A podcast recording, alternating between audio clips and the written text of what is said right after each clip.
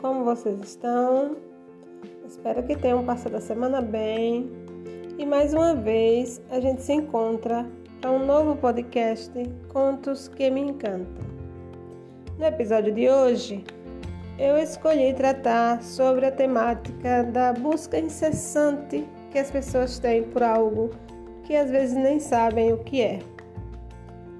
E para tratar dessa temática, eu escolhi o conto indiano que tem por título A Divindade das Pessoas. Encontrei esse conto na página Terapias e Yoga.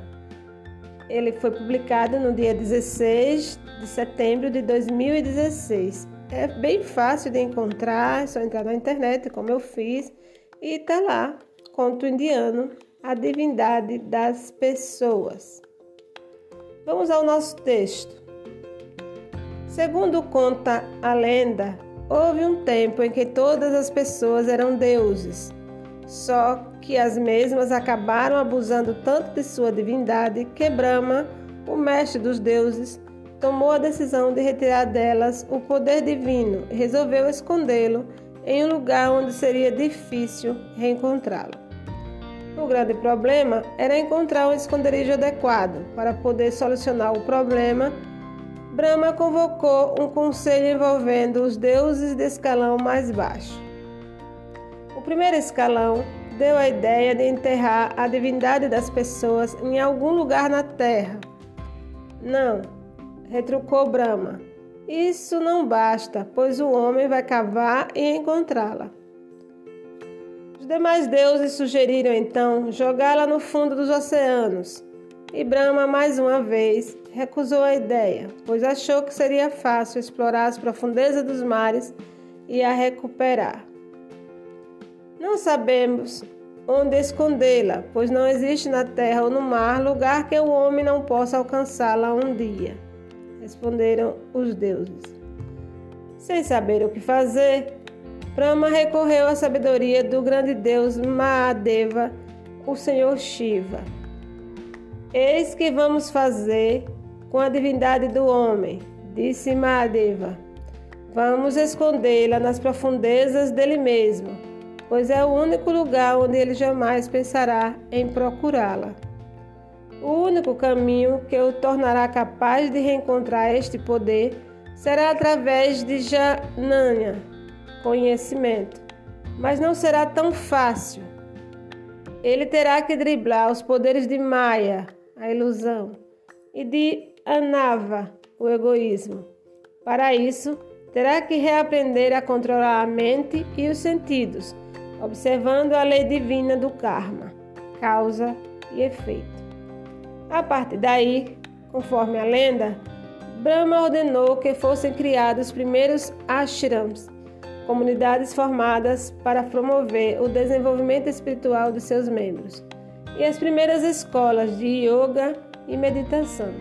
E desde então, conclui a lenda, seguimos dando voltas na terra, voando, explorando, escalando, mergulhando e cavando, em busca de algo que na realidade se encontra dentro de nós mesmos. Pois é, pessoal, o nosso conto se encerra por aqui e ficamos com a nossa reflexão. Veja como é fantástico, né? veja como é interessante. É, desde os tempos mais remotos, o homem ele traz em si a divindade dada por Deus, né?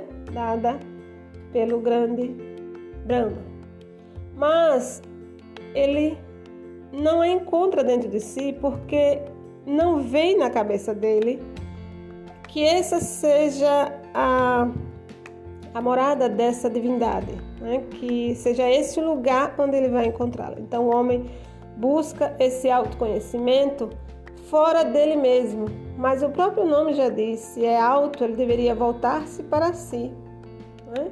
Mas ele busca fora, ele escala montanhas, ele, ele salta de paraquedas, ele, ele viaja para a lua, ele vai até as profundezas da Terra né, em busca de, de, de novas descobertas, ele ele viaja ao fundo dos oceanos e explora em busca de algo que ele nunca encontra, porque vai estar sempre dentro dele.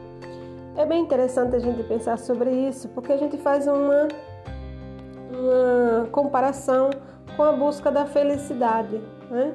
A filosofia diz que a felicidade ela está dentro de nós mesmos, né? E, e a gente fica buscando ela fora e nunca vamos encontrá-la.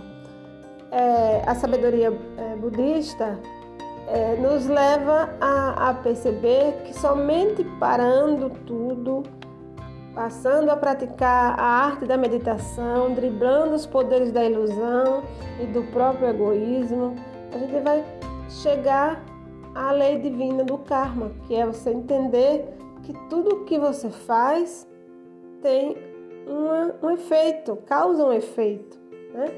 Que tudo que acontece no mundo tem uma causa e um efeito. E que muitas dessas causas e efeitos a gente tem o poder de evitar que aconteça, outras não. E a gente vai eh, entender isso com a meditação, com o equilíbrio. Não é? é bem difícil de fazer isso. Tanto é que a gente ainda está em busca desse equilíbrio, né? dessa, dessa divindade que está dentro de nós. Se fosse fácil, a gente não estaria passando por nenhuma dificuldade. Todos nós teríamos encontrado a nossa divindade já estaríamos satisfeitos, felicíssimos e né, sábios. Mas infelizmente a gente busca isso infinitamente, né? para todo sempre. A gente, muita gente chega ao fim da vida e não adquire essa sabedoria, essa paz interior, essa felicidade, essa divindade que está dentro dele.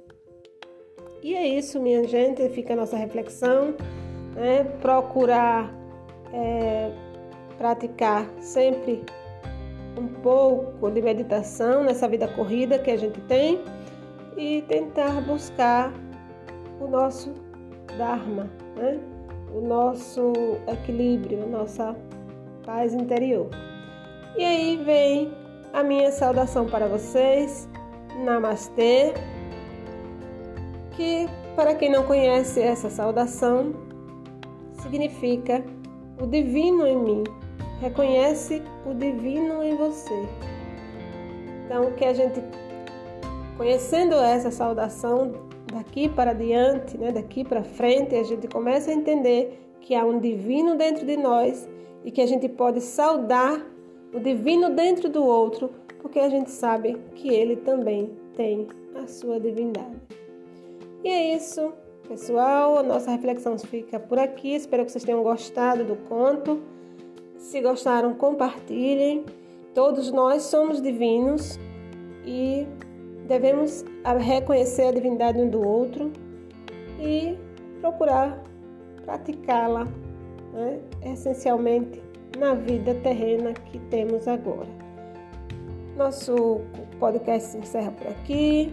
Próxima semana, se Deus quiser, a gente se encontra novamente. Agradeço a todos que ouviram e que compartilham com seus familiares e amigos. Quero dizer que fico muito feliz quando observo a contagem de audições e que vejo que as pessoas estão gostando do conto e estão é, acompanhando esse meu é, intuito de levar um pouco mais de reflexão para as pessoas. Não que eu saiba mais que os outros, nem que eu pratique tudo isso, mas que eu também estou em busca dessa aprendizagem e dessa divindade que acabamos de descobrir que temos em nós. Tchau, até a próxima semana, se Shiva quiser.